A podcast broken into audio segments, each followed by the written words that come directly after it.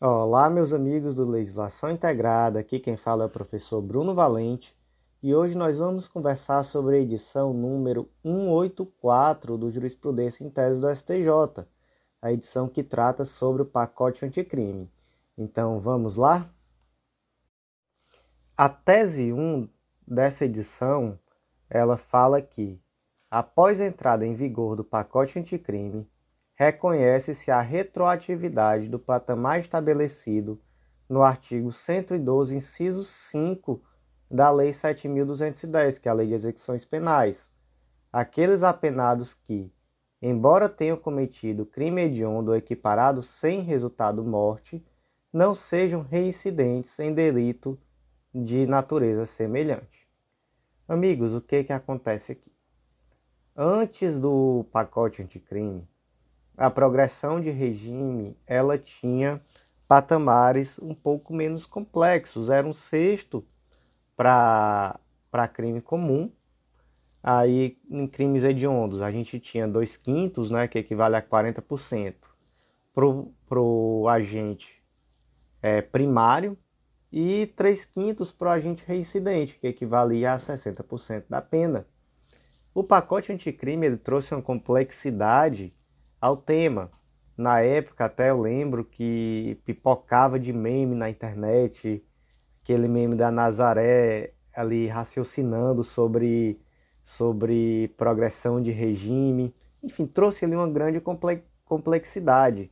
Patamares que vão de 16%, que é no caso do agente primário, crime sem, é, sem violência ou grave ameaça, até 70% que é ali o caso mais grave, que é o residente específico em crime hediondo com resultado morte. Então a gente hoje tem uma complexidade nesse sentido e no nosso informativo é, físico escrito nós trazemos é, uma tabelinha que está lá na nossa lei de execuções penais, onde ajuda nessa memorização. Mas aqui vamos pensar especificamente no caso dos crimes hediondos. E aí, gente, quando essa complexidade foi trazida pelo pacote anticrime, o objetivo era muito claro. O objetivo era tornar as punições mais severas. Era tornar mais difícil a progressão, sobretudo em relação a esses crimes hediondos. Mas, apesar disso, é, em algumas circunstâncias, houve uma reformácio em Melius, né? Houve ali uma melhora da situação. Talvez não proposital, mas de fato ocorreu uma melhora da situação. E aí, um caso muito bom, um caso onde isso ficou muito claro, é esse caso do crime hediondo ou equiparado sem resultado morte é, de agente não reincidente específico. Por quê? Porque, nesse caso do, do 112, inciso 5, ele vai, ele vai inserir também aquele agente que é reincidente genérico. Né? O agente reincidente genérico, reincidente em crime não hediondo, ele também, a ele também vai ser aplicada essa progressão do 112, inciso, inciso 5 que é de 40%. Então, antes do pacote anticrime, antes do pacote anticrime, a esse indivíduo o percentual era de 3 quintos, 60%, já que ele era reincidente e a lei de regência antes do pacote anticrime não exigia a reincidência específica para a aplicação desse percentual de 3 quintos. Então, meus amigos, o que a tese 1 está nos dizendo é o agente cometeu um crime hediondo antes do pacote anticrime. Ele era reincidente genérico. Naquele momento, ele precisaria de 3 quintos para a progressão. Ocorre que é possível aplicar retroativamente o artigo 112, inciso 5 a esse caso concreto, posto que essa lei posterior é mais benéfica é mais benéfica e ele progredirá somente com 40%, tá bom? A tese 2, ela vai nos dizer o seguinte: após a entrada do pacote anticrime, o condenado por crime hediondo ou equiparado com resultado morte, que seja reincidente genérico, deverá cumprir ao menos 50% da pena para a progressão do regime prisional pelo uso da analogia em bona parte. Então, é bem parecido com a tese 1. A, a, a forma de pensar aqui é bem parecida com a tese 1. Veja bem, o, a legislação de regência pós-pacote anticrime, ela diz que o condenado vai precisar cumprir 50% da pena para progredir se ele for primário, em crime hediondo ou equiparado, com resultado morte. E aí, gente, sempre que, que o resultado for morte, é vedado o livramento condicional, tá bom? Então, vamos lá, 50%, primário em crime hediondo equiparado, com resultado morte. E 70% reincidente específico em crime hediondo equiparado com resultado morte, vedado livramento condicional. E o reincidente genérico? Não tem. A lei não trouxe a situação do reincidente genérico em crime hediondo.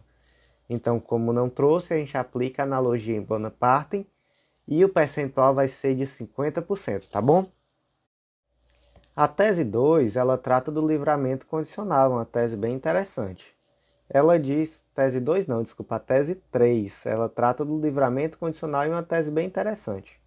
Ela diz que o requisito previsto no artigo 83, inciso 3, a linha B do Código Penal, inserido pela Lei número 13964 de 2019, que é ao não cometimento de falta grave nos últimos 12 meses, é pressuposto objetivo para a concessão de livramento condicional e não limita a valorização do requisito subjetivo, inclusive quanto a fatos anteriores à vigência do pacote anticrime, de forma que somente haverá fundamento inválido quando consideradas faltas disciplinares muito antigas, de forma que somente haverá fundamento inválido quando consideradas faltas disciplinares muito antigas. Então vamos lá, o que é o livramento condicional?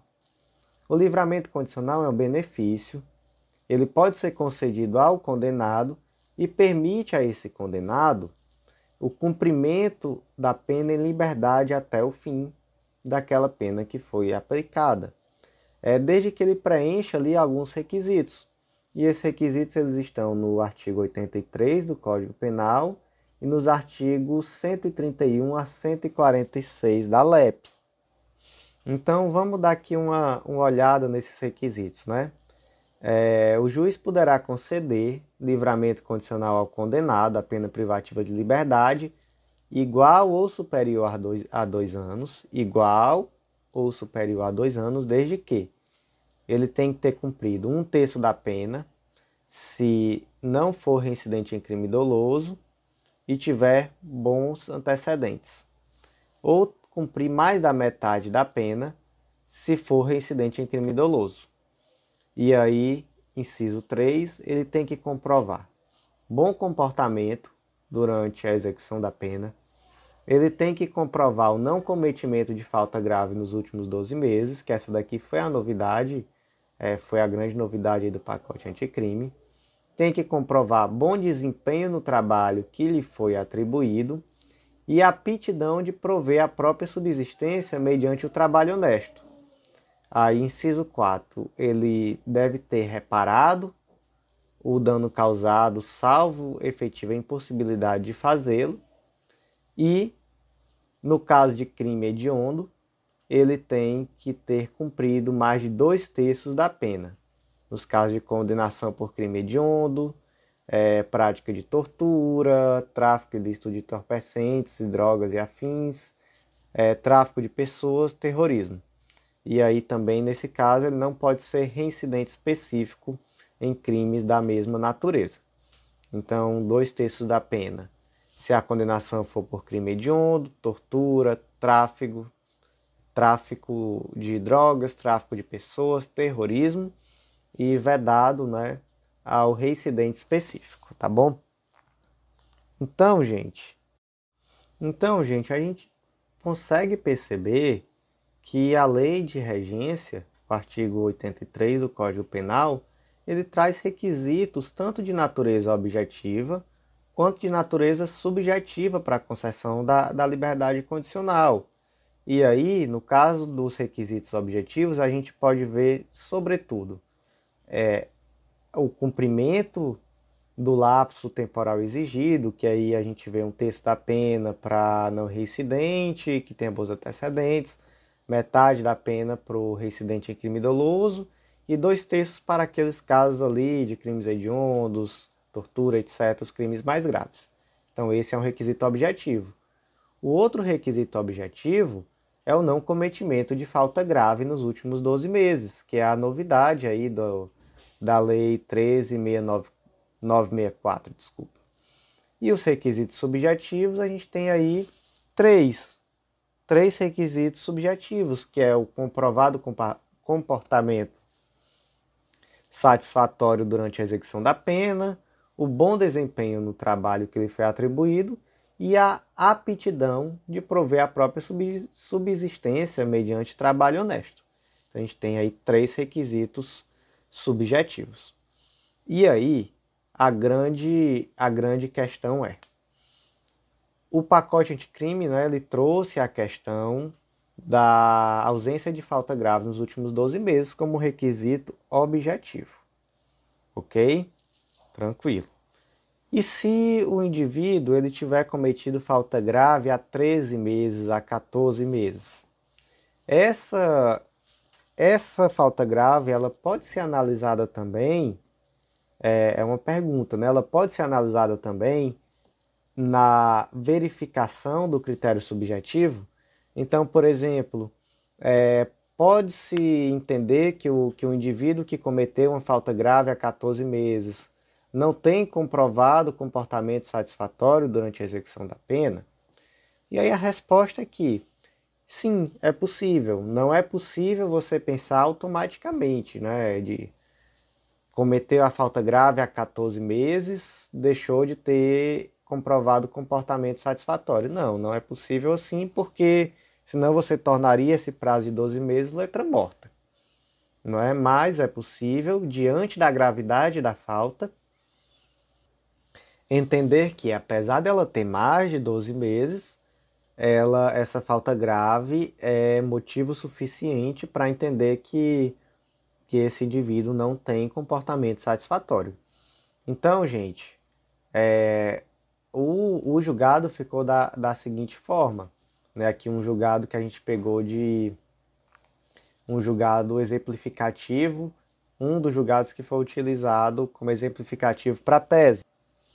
Tal critério objetivo não limita a análise do requisito subjetivo, inclusive quanto a fatos anteriores à vigência da, da Lei 13.964, consistente no fato de o, de o sentenciado não ter cometido falta, de forma que somente haverá fundamento e válido quando as faltas disciplinares forem muito antigas, tá bom? Então, é isso que essa tese fala. E aí, gente, só para poder dar aqui uma, uma aprofundada junto com vocês em um tema muito importante, muito bacana, que é a súmula 441 do STJ. A súmula 441 do STJ ela fala que a falta grave não interrompe o prazo para a obtenção do, do livramento condicional.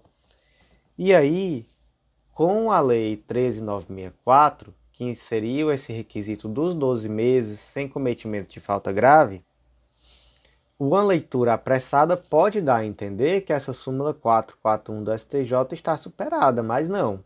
Essa súmula não está superada e, de fato, a falta grave não interrompe o prazo para obtenção do livramento condicional. O que existe, o que existe é um elemento, né, um requisito objetivo para a concessão. O indivíduo tem que não ter praticado falta grave nos últimos 12 meses, mas isso não significa que existe ali que essa falta grave vai interromper, vai interromper o prazo para obtenção do livramento condicional, tá bom? O que, que aconteceria caso interrompesse? Vamos imaginar uma pena de 30 anos. O indivíduo tem que cumprir um terço da pena. vamos dizer que ele está ali cumprindo, ele já cumpriu os 10 anos que ele precisava, está ali bem pertinho dos 10 anos. Se interrompesse, ele teria esse prazo que ele precisaria zeraria. Ele teria que cumprir mais um terço da pena remanescente. Entendeu? Isso que seria a interrupção e não é isso. Tá bom? Então não interrompe. Não interrompe o prazo para o livramento condicional. É somente um requisito objetivo de 12 meses sem, sem o cometimento de falta grave, tá bom? Então vamos em frente. A tese 4 nos fala que o pacote anticrime estendeu o prazo inicial de permanência do custodiado em presídio federal de 360 dias para 3 anos, sem alterar o disposto na Lei 11.671 de 2008, que não prevê limite temporal para a renovação da permanência do preso em estabelecimento penal federal de segurança máxima. Então, gente, antes da lei 13964, antes da lei 13964, o período de permanência ele era de até ele era de até 360 dias, mas ele poderia ser renovável. E não havia prazo máximo, ele poderia ir sendo renovado. Hoje, o período de permanência é de até 3 anos, mas igualmente ele permanece podendo ser renovado, tá bom? E aí o que se levou ao judiciário, na, na verdade, é porque os indivíduos que estavam é, pela regência da lei antiga em renovações, eles tentaram sustentar que agora existia um limite de três anos, que existia um limite de três anos e que por isso é, agora eles já não poderiam ficar mais do que esses três anos no presídio segurado de segurança máxima. Ocorre que a tese não foi acolhida, tá bom? Então, hoje o prazo de permanência é de até três anos, mas ele pode ser renovável por iguais períodos, é, não havendo ali limitação máxima, tá bom? A tese 5 é uma tese bem importante. Todas as teses aqui são importantes, mas a tese 5 aqui eu vou pedir uma atenção especial, tá bom? É, ela nos diz que o prazo de 90 dias previsto no, pará no parágrafo único do artigo 316 do CPP de revisão, que é o prazo para revisão da prisão preventiva, não é peremptório, não é um prazo peremptório, de modo que eventual atraso na execução do ato não implica o reconhecimento automático da ilegalidade da prisão, tampouco a imediata colocação do custodiado cautelar em liberdade. Então, o que isso aqui quer dizer? Sabemos que um dos grandes problemas do Brasil, do sistema carcerário brasileiro, melhor assim, melhor dizendo, é a questão das prisões cautelares. É a questão daqueles indivíduos que estão ali em prisão preventiva e ficam em prisão preventiva quase que eternamente. Ficam ali esquecidos pelo sistema judiciário, sem uma condenação definitiva, e essas e e se mantendo ali em uma prisão que deveria ser provisória, né? que deveria ser algo realmente cautelar. Deveria ser uma prisão cautelar e acaba se tornando é, um problema, um grave problema prisional, um grave, um grave problema de política prisional. E aí, tentando atenuar essa situação, o artigo 316 do CPP né, com a nova redação aí da Lei 13964, ele traz a necessidade de uma revisão periódica das prisões cautelares. E, e aí, segundo a doutrina, é uma verdadeira cláusula rebus sextantibus. Né? Ela traz uma necessidade de a cada 90 dias, de a cada 90 dias, reaveriguar se continua existindo motivo suficiente para a manutenção daquela prisão cautelar. Vamos ler aqui a nova redação do artigo 316. Ele diz que o juiz poderá, de ofício ou a pedido das partes, revogar a prisão preventiva se, no correr da investigação do processo, verificar a falta de motivo para que ele subsista, bem como novamente decretá-la se sobrevier razões que a justifiquem, tá bom? Parágrafo único.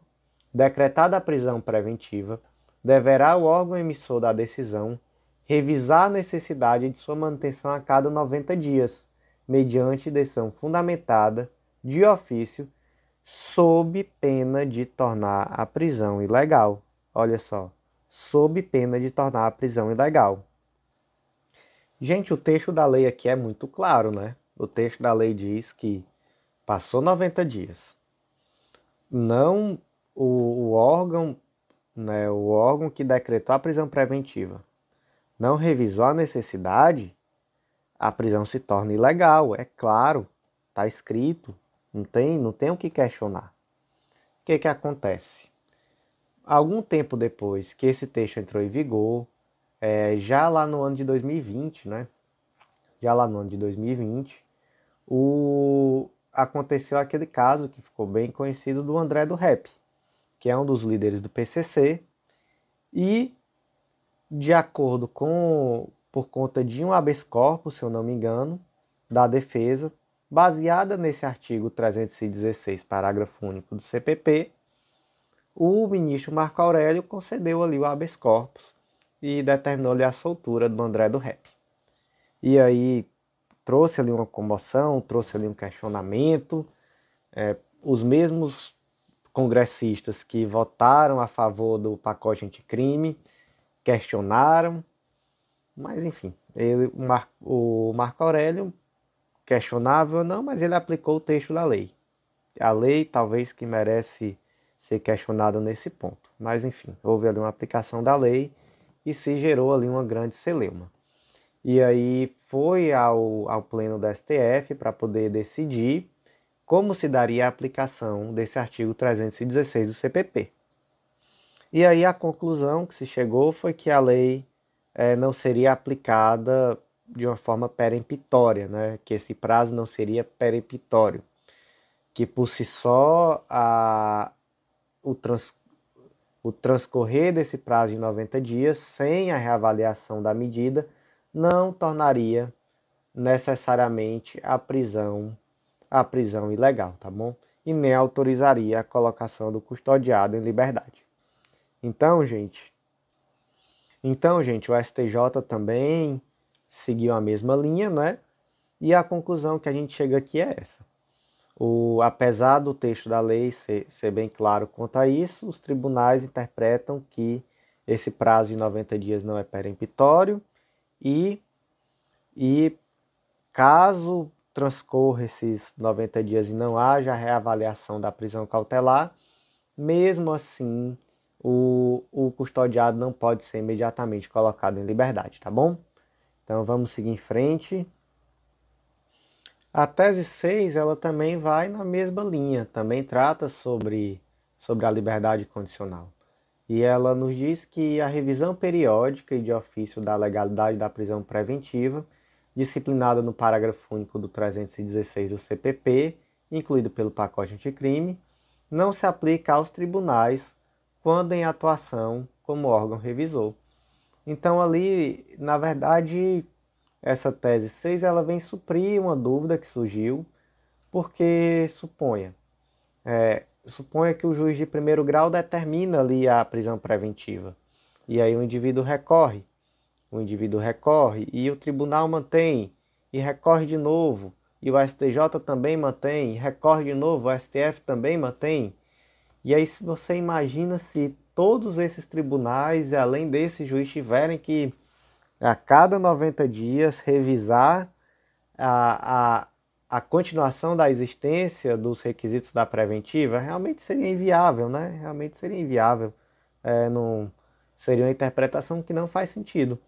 Então, a interpretação que se tem desse artigo é que o dever de revisar a cada 90 dias, ela é do juiz ou do tribunal que determinou a medida cautelar, não se estendendo a todos os tribunais da, da cadeia recursal. Tá bom? Então, tese explicada, vamos em frente. As teses 7 e 8, elas são teses bem complementares entre si. A tese 7, ela nos diz que não é possível a decretação da prisão preventiva de ofício em face do que dispõe a Lei 13964, mesmo se decorrente de conversão da prisão em flagrante. E aí, gente, trata-se aqui de uma novidade muito clara do pacote anticrime. Não é? Desculpem até ficar usando o termo pacote anticrime, não, não é um termo que eu gosto. Prefiro tratar por lei 3964, mas é porque às vezes flui melhor, né, pacote anticrime do que do que lei 13964. Mas vamos lá. É, o pacote anticrime ele suprimiu o termo de ofício tanto do artigo 311 quanto do artigo 282, parágrafo 1. Então, é, enquanto antes do, do pacote era possível a, a decretação da prisão cautelar de ofício após após a, a nova lei de regência, né, com as alterações do, do pacote anticrime, o, é exigido de uma forma muito clara o requerimento, o requerimento do Ministério Público ou a representação da autoridade policial, dependendo da fase que se esteja a, o procedimento. E aí o STF decidiu que ao suprimir essa expressão de ofício, o pacote vedou de forma absoluta a decretação da prisão preventiva sem prévio requerimento. Então, é isso que a, tese, que a tese nos fala. Sem prévio requerimento, não há que se falar na possibilidade de prisão preventiva, tá bom? E aí, a tese 8, ela vai nos determinar que a posterior manifestação do órgão ministerial ou da autoridade policial pela conversão ou decretação da prisão cautelar supre o vício de não observância da formalidade do prévio requerimento para a prisão preventiva declarada de ofício. Então, se a tese 7 fala que não pode a prisão de ofício, não pode a decretação da prisão de ofício, a tese 8 fala que, mas passa um panozinho ali, né? Ela diz: tá bom, mas se você já decretou de ofício e teve um requerimento posterior, então Vamos fingir aqui que nada aconteceu, né? Não podia ter decretado de ofício, mas teve ali uma manifestação, uma manifestação posterior do MP ou do delegado de polícia. Então, isso daqui vai suprir a ilegalidade inicialmente cometida. E aí, gente, só que como uma informação adicional que a gente traz essa tabelinha no, no material escrito, é, houve ali um, uma polêmica muito grande, tá? No começo, sobre essa possibilidade ou não da conversão de ofício da prisão de em flagrante em prisão preventiva. Isso daí não era algo muito simples, não. Então, por exemplo, a quinta turma do STJ, lá no informativo 679, ela decidiu que era possível. A sexta turma do STJ, no informativo 682, também decidia que era possível. Acontece que o STF, lá no HC 18 8888 do informativo, que saiu no informativo 994, ela decidiu no sentido da impossibilidade e as turmas do STJ, tanto a quinta quanto a sexta, também já se adequaram a esse entendimento. Então a gente teve aí no informativo 682 uma decisão do STJ pela impossibilidade, no 684 uma decisão das desculpa, no 682 uma decisão da quinta turma do STJ pela impossibilidade e no 684, uma decisão da sexta turma também pela impossibilidade. Então, nesse momento, acaba que temos aí uma, uma posição já pacificada, né? Já pacificada, inclusive com tese aqui do jurisprudência em teses, é, alinhando o entendimento do STJ aquilo que foi decidido pelo STF, tá bom? As teses 9 e 10 elas vão ser analisadas em conjunto, porque as duas tratam do crime de estelionato. Porque o que, que aconteceu? Qual foi a treta aqui? Qual foi o problema? E aqui é treta mesmo, viu? Essa tese 9 e essa tese 10 aqui é treta em cima de treta e a gente vai entender aqui o tamanho desse problema. Com a inclusão do parágrafo 5 no artigo 171, um crime de estelionato, em regra, passou a ser um crime condicionado à representação do ofendido. E aí tem as exceções, né? Quais são as exceções? Quando é que ele permanece sendo crime de ação incondicionada, como ele era antes do pacote. É, nos casos do crime cometido em face de vítima, né, administração pública direta ou indireta, contra criança ou adolescente, contra pessoa com deficiência mental e maior de 70 anos ou incapaz. Então, nesses quatro casos, o crime de estelionato ele permanece sendo é, de ação pública incondicionada. Mas, em regra, agora ele é um crime que se procede mediante representação do ofendido. E aí, o que, que nos diz a tese 9? Ela nos diz que a exigência de representação da vítima como condição de procedibilidade da ação penal por estelionato inserida pela Lei 13964 não alcança os processos cuja denúncia foi apresentada antes da vigência da referida norma. Ou seja, não alcança essa lei nova mais benéfica, é mais benéfica claramente, né? mas ela não alcança os processos é, cuja denúncia já foi apresentada antes da nova lei. Então, não é uma condição de, de procedibilidade dessas ações. A tese 10 ela vai dizer que a retroatividade da representação da vítima no crime de estelionato, inserida pelo pacote anticrime, deve se restringir à fase policial, pois não alcança o processo. Ou seja, a tese 9 e a 10 dizem aí mais ou menos a mesma coisa. Diz aí mais ou menos a mesma coisa com palavras diferentes.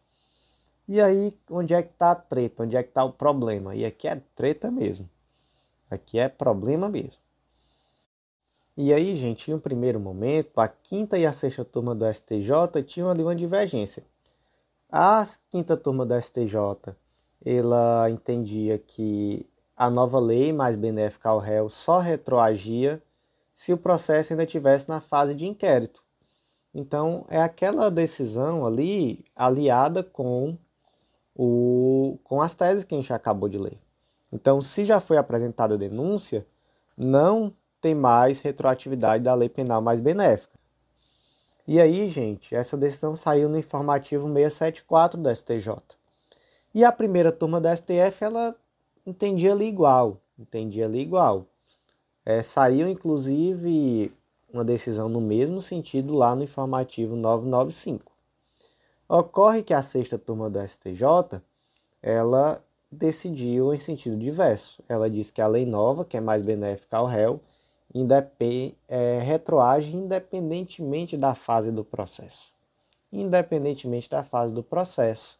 Então, para essa decisão mais favorável, né, mais, bem mais favorável ao réu, para essa vertente aí da sexta turma do STJ, independentemente da fase do processo, vamos dizer que o processo está lá no STF em grau de recurso, ainda não transitou em julgado, mesmo assim seria necessário uma representação da vítima como condição de, procedibilidade da ação penal. Então, uma decisão né, era uma, uma posição mais favorável ao, ao, ao réu, né, mais favorável ao réu. Acontece que a terceira turma do STJ foi lá e unificou o entendimento. Unificou o entendimento e prevaleceu aquele entendimento da quinta turma, que diz que só retroage até o oferecimento da denúncia. Por quê? Porque se a denúncia já foi oferecida, entendeu-se que ali já existia um ato jurídico perfeito. Né? Seria necessário resguardar ali, a segurança jurídica, o ato, o ato jurídico perfeito. Então, após oferecida a denúncia, já já realmente é, não, não haveria mais a necessidade da representação. E aí, essas teses 9 e 10 trazem exatamente isso. Acontece, meus lindos, que a segunda turma do STF reacendeu essa divergência.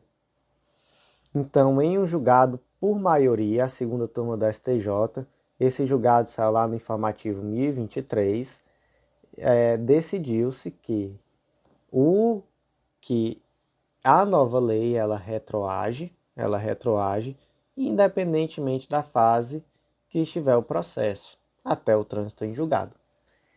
E aí, não é?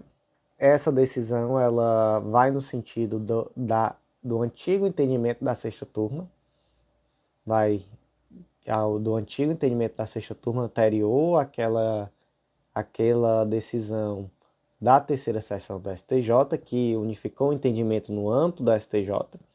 mas agora a gente tem uma mais uma vez uma divergência. Então, a, o STJ, né, a terceira sessão do STJ e a primeira turma do STF entendem que a lei nova só retroage na fase do inquérito e a segunda turma do STJ, na decisão mais recente, né, até o momento é a decisão mais recente sobre o assunto, ela entende que a lei nova retroage até o trânsito em julgado. Professor, e se cair isso daqui numa prova subjetiva? Aí você vai falar tudo isso.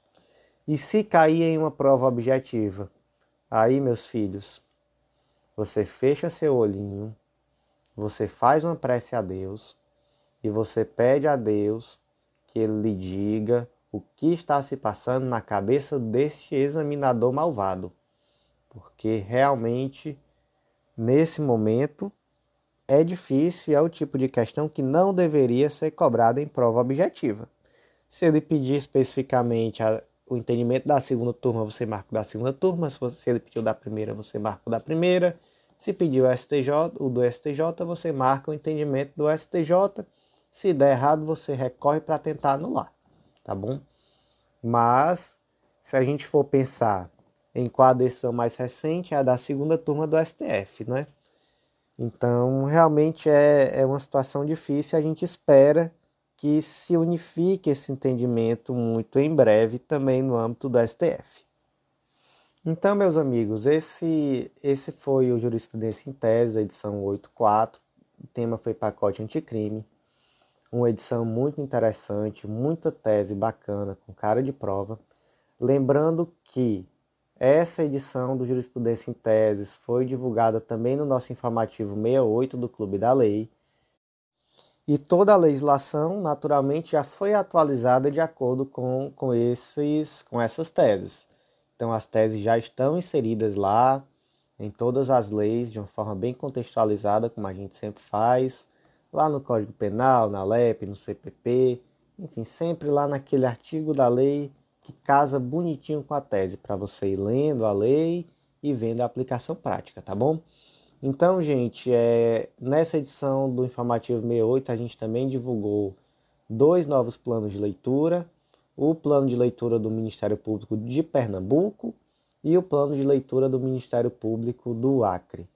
Então, firmando o nosso compromisso de um material sempre atualizado, de um material sempre de acordo com aquilo que você precisa para um estudo bem estratégico, bem estratégico realmente pensando, focado naquilo que vai vir na sua prova. Então, gente, é isso. Aguardo de vocês as sugestões, as críticas, para que a gente consiga prosseguir com esse projeto, que é um projeto muito bacana dos informativos em formato de áudio.